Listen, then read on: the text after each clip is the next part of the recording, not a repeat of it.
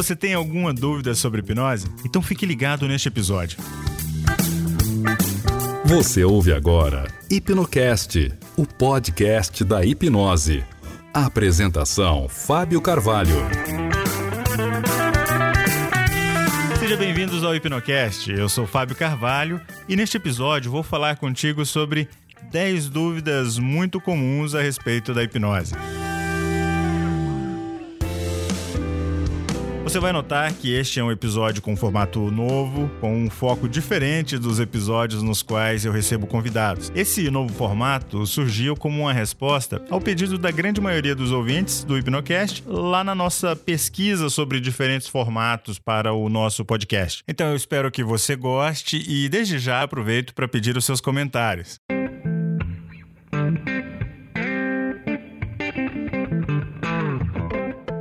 Prepare-se agora para conhecer algumas das dúvidas mais comuns sobre a hipnose. Isso mesmo, eu preparei uma série de episódios onde pretendo responder cada uma dessas dúvidas. Quando falamos em hipnose, é muito comum surgirem perguntas que estão muitas vezes relacionadas a falsos conceitos e que são propagados pelo simples desconhecimento do que é e do que não é hipnose. Talvez nós podemos começar com a seguinte pergunta: Hipnose existe mesmo? Sim, hipnose existe de verdade. Você sabia que existem milhares de estudos científicos publicados sobre a hipnose?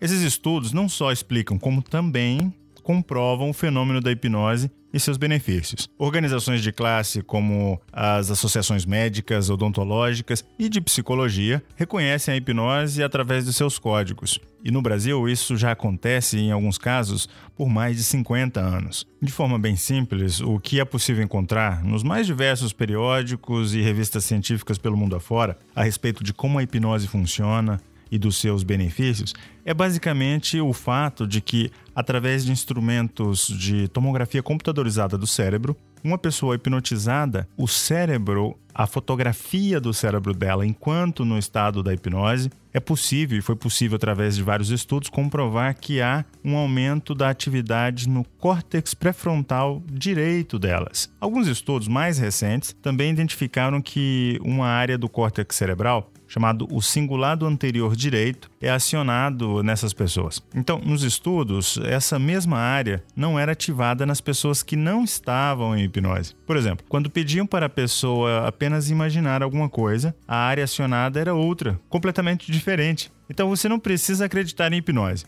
Mas o que as pesquisas científicas comprovam é que ela existe, pode ser medida e que funciona. Depois de entender que a hipnose existe de verdade, normalmente surge a seguinte dúvida: todo mundo pode ser hipnotizado? Bom, praticamente quase todas as pessoas podem ser hipnotizadas, mas isso não quer dizer que não vão haver aí pessoas mais resistentes aos fenômenos da hipnose. A hipnose, no contexto experimental ou de pesquisa científica, utiliza algumas escalas para medir a sugestibilidade, ou que seria a resposta da pessoa às sugestões hipnóticas, e também para medirem aí a profundidade do transe hipnótico. Mas em outros contextos, como por exemplo, em um ambiente onde a hipnose é usada para entretenimento, como vemos na televisão, por exemplo. Somente as pessoas que apresentarem uma resposta mais rápida, aquelas que vão responder ali aos comandos daquele hipnotizador de forma mais breve, ou seja, responder de forma mais rápida à hipnose, é que normalmente vão ser selecionados para demonstração. Já em um ambiente clínico, por exemplo, um contexto onde a aplicação da hipnose tem fins terapêuticos, a hipnose pode ser explorada por mais tempo, e isso tende a permitir que uma grande maioria das pessoas possam experimentar a hipnose. Entendi, mas o hipnotizador tem poder sobre a pessoa hipnotizada? Absolutamente não. Esse é um estereótipo muito comum em filmes, em shows de hipnose nos palcos, ou de mágica ou de ilusionismo. Um hipnotizador ele faz uso de alguns atributos, como por exemplo a autoridade que ele transmite, do conhecimento de padrões de linguagem hipnótica, dos recursos que ele ou ela dispõe para criar uma empatia, às vezes também chamado de rapport, ah, para causar confusão mental ou mesmo para direcionar o seu foco de atenção. Todas estas são, eu diria, artimanhas que não são exclusivas da hipnose, viu? São técnicas e métodos que, quando usados de forma direcionada, eu diria até artificial, isso tende a causar uma resposta. E quando no contexto da hipnose, isso também não assegura nenhum controle sobre a pessoa hipnotizada, porque a pessoa precisa cooperar, aceitar ou ter vontade de seguir as sugestões. Certo. Então, me conta uma coisa: uma pessoa pode ser hipnotizada contra a vontade dela?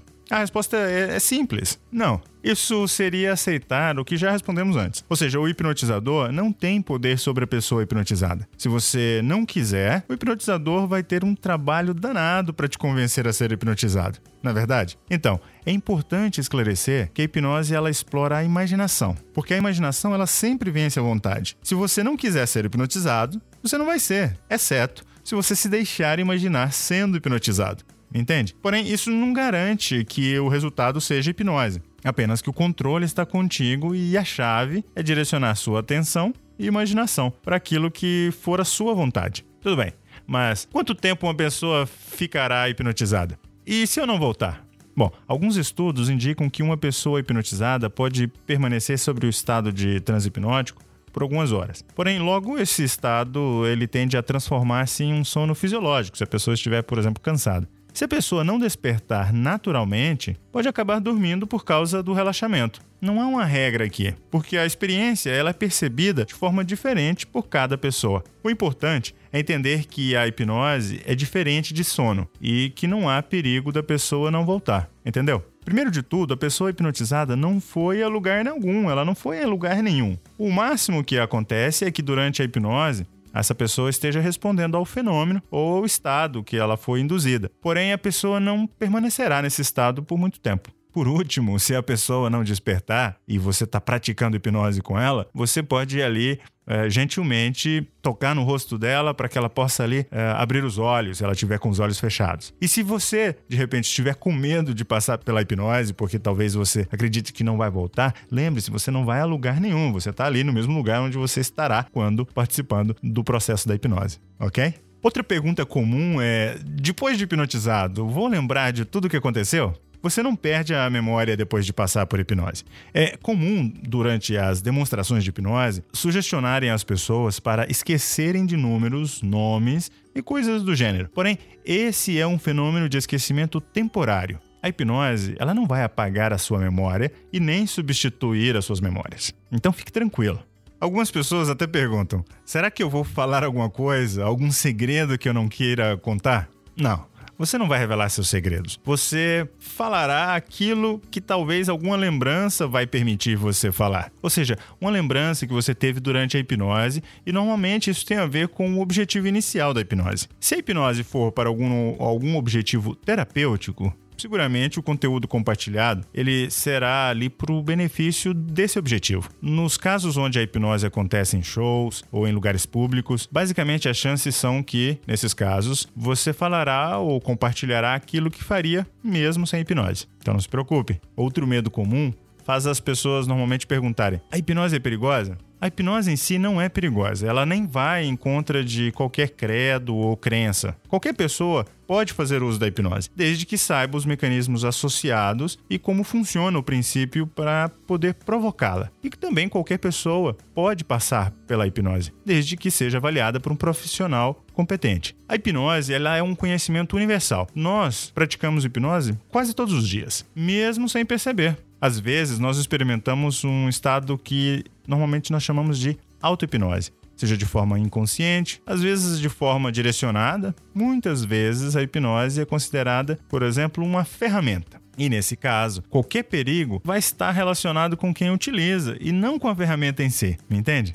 Ah, agora eu entendi. Mas hipnose é a mesma coisa que relaxamento ou meditação? A hipnose, ela faz uso do relaxamento, mas não é a mesma coisa. Durante o processo de indução à hipnose, é comum utilizarmos do relaxamento ou um estado mental adequado. Da mesma forma que hipnose não é relaxamento, também não é meditação. Meditação é um treinamento mental normalmente com o objetivo de alcançar paz, tranquilidade e de autodesenvolvimento. Todas essas práticas têm seus benefícios, porém cada um é alcançada de forma diferente, certo? E pode me esclarecer, você diria, a hipnose é uma terapia? Não. A hipnose é mais um recurso adicional e útil para os processos terapêuticos. Normalmente, esse conjunto de técnicas e métodos usados com hipnose para terapia é chamado de hipnoterapia. Acontece que a hipnose sozinha não é terapêutica, porque ela depende de um conjunto de conhecimentos além apenas do estado de transe hipnótico. Hipnoterapia, por exemplo, vai além da ideia de apenas induzir, conduzir e sugestionar uma pessoa à hipnose. Muito bem, espero que você tenha gostado de ouvir este episódio. E lembre-se que você pode nos ajudar a produzir os próximos programas, enviando seus comentários, sugestões através do nosso website www.hipnocast.com.br ou do nosso grupo de ouvintes lá no Telegram, que é www.telegram.me barra hipnocasters. Lembre que o hipno do Hipnocast e também do Hipnocasters é com Y, ok? No próximo episódio, nós continuaremos com as dúvidas mais comuns sobre hipnose ou mesmo falando a respeito de algum tópico ou assunto que você quiser escutar. Basta deixar então sua mensagem lá no nosso site ou nos encontrar no Telegram. Um grande abraço e até logo. Você ouviu Hipnocast, o podcast da hipnose.